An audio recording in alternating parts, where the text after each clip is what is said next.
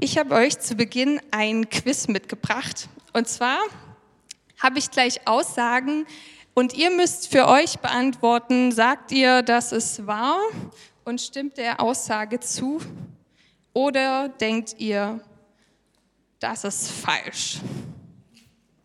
Wenn du sagst, es ist wahr, dann wird es deine Aufgabe sein, dazu aufzustehen. Falls es dir nicht möglich ist, aufzustehen, darfst du auch die Hand heben.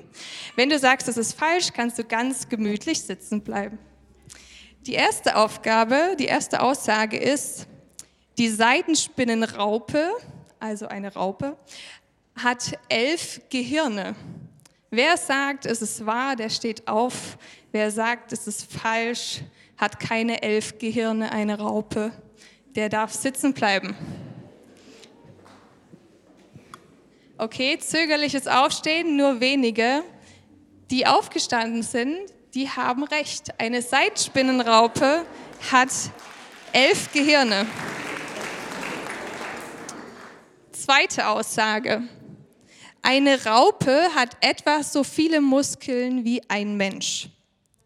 Ist es wahr oder ist es falsch? Eine Raupe hat etwa so viele Muskeln wie ein Mensch. Alle sagen, es ist falsch, außer zwei und noch ein paar Einzelne, die Hand heben. Es ist tatsächlich falsch.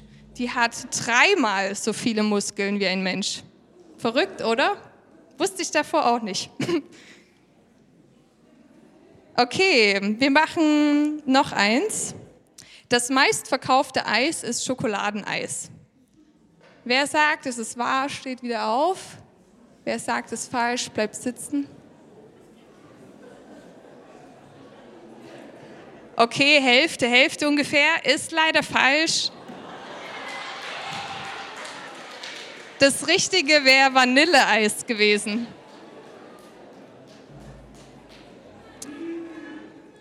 Wir machen noch ein vorletztes. Giraffen können sich ihre eigenen Ohren auslecken. Giraffen können sich ihre eigenen Ohren auslecken.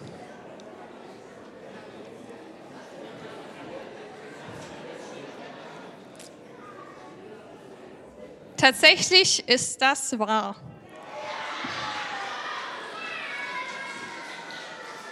Okay, und jetzt die letzte Aussage Jesus ist auferstanden. Ist das wahr oder ist das falsch? Okay, ihr dürft doch einen Moment stehen bleiben. Ich habe mir nämlich überlegt, es gibt ja diesen Ostergruß. Also Jesus ist auferstanden, er ist wahrhaftig auferstanden. Und ich ähm, fordere euch heraus, euch mal in eine Situation hineinzuversetzen, wo ihr wirklich außer außer Rand und Band seid, euch mega freut, so wie gerade so ein Jubel, vielleicht eine Situation, wenn du im Stadion bist und endlich mal ein Tor geschossen wird von deiner Mannschaft oder eine Prüfung geschafft hast, eine LK, die viel besser war, als du jemals gedacht hast oder wenn du ein Kind bekommen hast und dich so mega freust, okay? Mit dieser Emotion sagen wir das jetzt. Jesus ist auferstanden.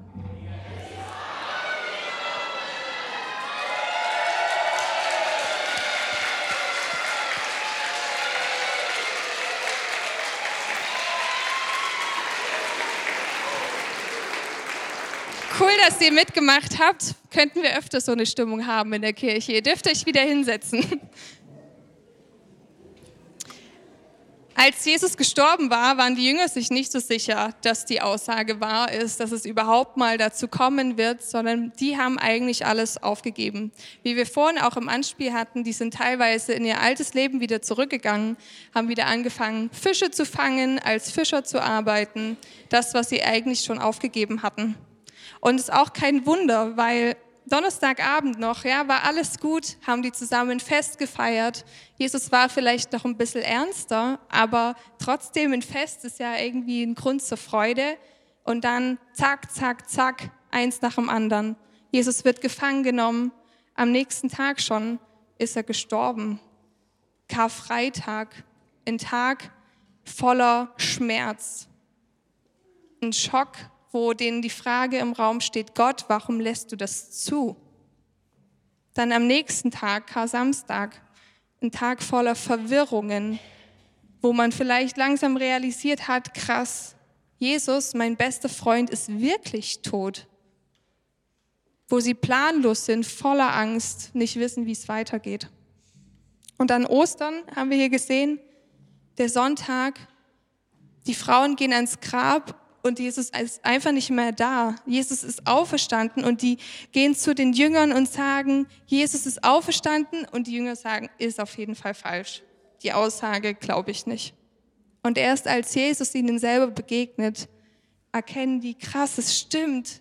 Jesus ist auferstanden. Das ist die beste Botschaft, die wir haben. Ich habe vor kurzem eine Situation erlebt, wo ich auch gedacht habe, hä, mit dir hätte ich ja jetzt niemals gerechnet, so wie es vielleicht bei den Jüngern war.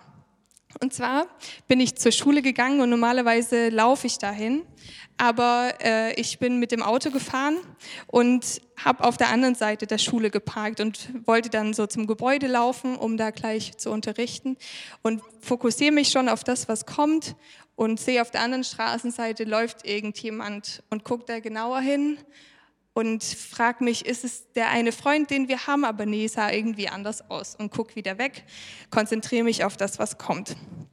Und mit einmal höre ich so ein Pfeifen, so ein und dann gucke ich nochmal hin und denke, oh, die Person kenne ich ja doch. Das war nämlich mein Ehemann, das war Tillmann.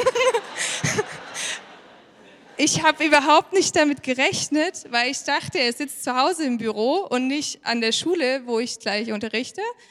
Ähm, und ich glaube, so könnten sich vielleicht auch die Jünger gefühlt haben, als Jesus mit einmal wieder auftaucht, weil sie nicht mit ihm gerechnet haben. Vorhin hatten wir in der Begrüßung schon, äh, dass es heute irgendwas mit Eiern ja zu tun hat. Und ich habe euch auch welche mitgebracht und habe gedacht, erstmal, bevor ich ähm, auf das eingehe, was ich euch eigentlich erklären möchte, erkläre ich euch erstmal, woher die Tradition kommt, dass Ostern was äh, mit Eiern zu tun hat, dass man Eier verschenkt. Und zwar war das im Mittelalter, dass man gefastet hat vor Ostern. Vielleicht habt ihr auch gefastet und freut euch jetzt endlich wieder äh, das zu machen oder das zu essen, was ihr jetzt verzichtet habt. Und die haben jedes Jahr auf Fleisch und Eier verzichtet. Aber wenn man jetzt Bauer war und ein Huhn hat oder ganz viele Hühner hat, dann interessiert die das ja wenig, ob man jetzt gerade auf Eier verzichtet oder nicht. Die legen ja trotzdem ihre Eier. Also haben die die Eier gekocht, haben die teilweise als Bezahlung weggegeben, die Eier. Aber Ostern hat man die restlichen noch angemalt und hat die dann in den Gottesdienst mitgenommen und hat die verschenkt, nämlich äh, an den anderen, weil man hat ja genug und jetzt durfte man ja endlich wieder Eier essen. Daher kommt die Tradition, also in der Bibelgeschichte steht überhaupt nichts von Hühnern und Eiern. Und trotzdem habe ich drei Aspekte, äh, die ich euch mitgeben will, was man so gut mit einem Ei vergleichen kann. Das hier ist ein rohes Ei, also sollte mir lieber gleich nicht aus der Hand fallen, sonst wird es hier ein bisschen dreckig.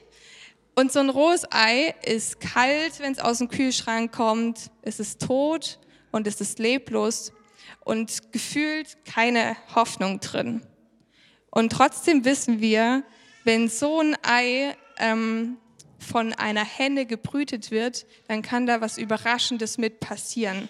Dann kann da mit einmal ein Küken schlüpfen.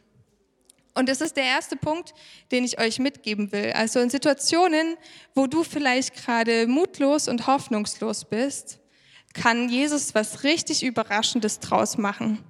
Da kann mit einmal was draus passieren, wo du dachtest, krass, von außen sieht es eigentlich leblos und hoffnungslos aus und irgendwie harte Schale und nichts dahinter aber innen drin ist viel mehr, als du glaubst. Jesus kann aus deinen Situationen was machen.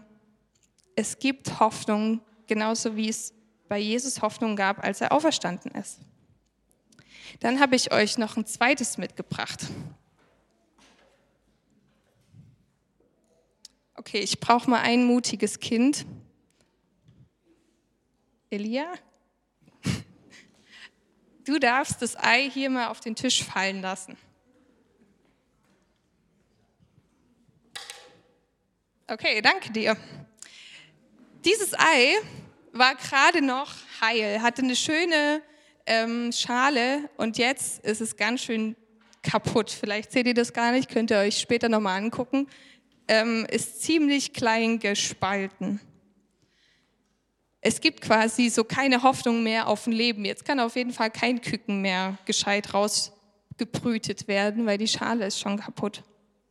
Und vielleicht kennst du das auch von dir, dass du dich teilweise wie so ein kaputtes Ei fühlst, was so angeknackst ist, was vielleicht sich gerade schwach fühlt, weil es krank ist, vielleicht auch die Krankheit bleibt oder dass gerade Situationen sind, die einfach schwer sind. Menschen, die dich verletzt haben, andere, die dich angeknackst haben oder wo du selber irgendwie dich anknackst und nicht zu dir stehen kannst, dich selber verurteilst für Dinge, die du getan hast. Und was hat das mit der Ostergeschichte zu tun? Jesus ist selber wie so ein angeknackstes Ei gewesen. Es gibt richtig viele krasse Schmerzen, die der aushalten musste. Jesus hatte beste Freunde, aber gerade dann, wenn man sie gebraucht hätte, waren sie nicht da. Die haben ihn teilweise verraten und verleugnet. Jesus war am Kreuz und hat da von Leuten rechts und links, von anderen Verbrechern sich mobben lassen müssen. Die haben ihn ausgelacht, kannten ihn vielleicht noch gar nicht. Was ein krasser seelischer Schmerz, den Jesus ausgehalten hat. Dann kommt noch dazu, dass er körperliche Schmerzen hatte. Ja, Jesus wurde total oft gepeitscht. Der hatte Nägel in Händen und Füßen. Was ein körperlicher Schmerz. Und als drittes hat er noch den ganzen Dreck, den ganzen Mist, unsere Schuld und Sünden von dir, von mir, von allen Generationen auf sich genommen. Das hat er auch noch getan, obwohl er schuldlos war und ist für uns am Kreuz gestorben, damit wir Gemeinschaft mit Gott haben. Also Jesus war mindestens genauso angeknackst, wie du dich manchmal fühlst.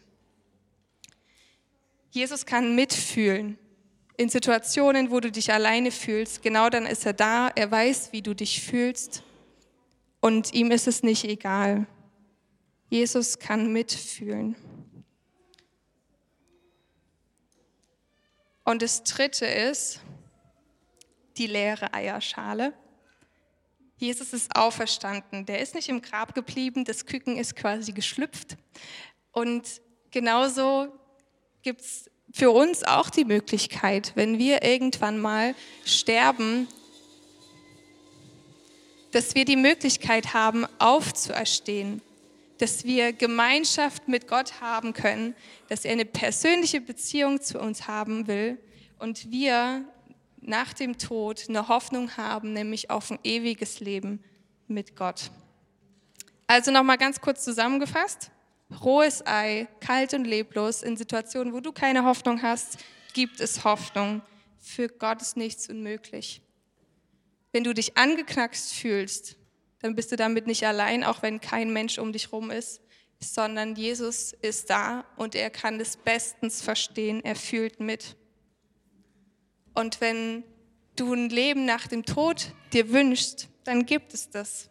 Jesus will mit dir nachher, wenn wir irgendwann mal sterben, noch Gemeinschaft haben. Er hat sein Leben dafür gegeben, damit es funktionieren kann und will eine persönliche Beziehung zu dir, nicht nur hier auf der Erde, sondern auch im Himmel. Ich will mit uns noch gemeinsam beten.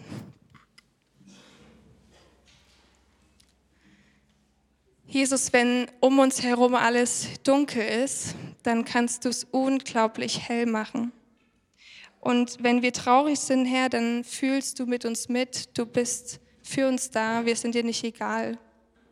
Und Jesus, weil du für immer lebst, deswegen können wir auch für immer leben. Amen.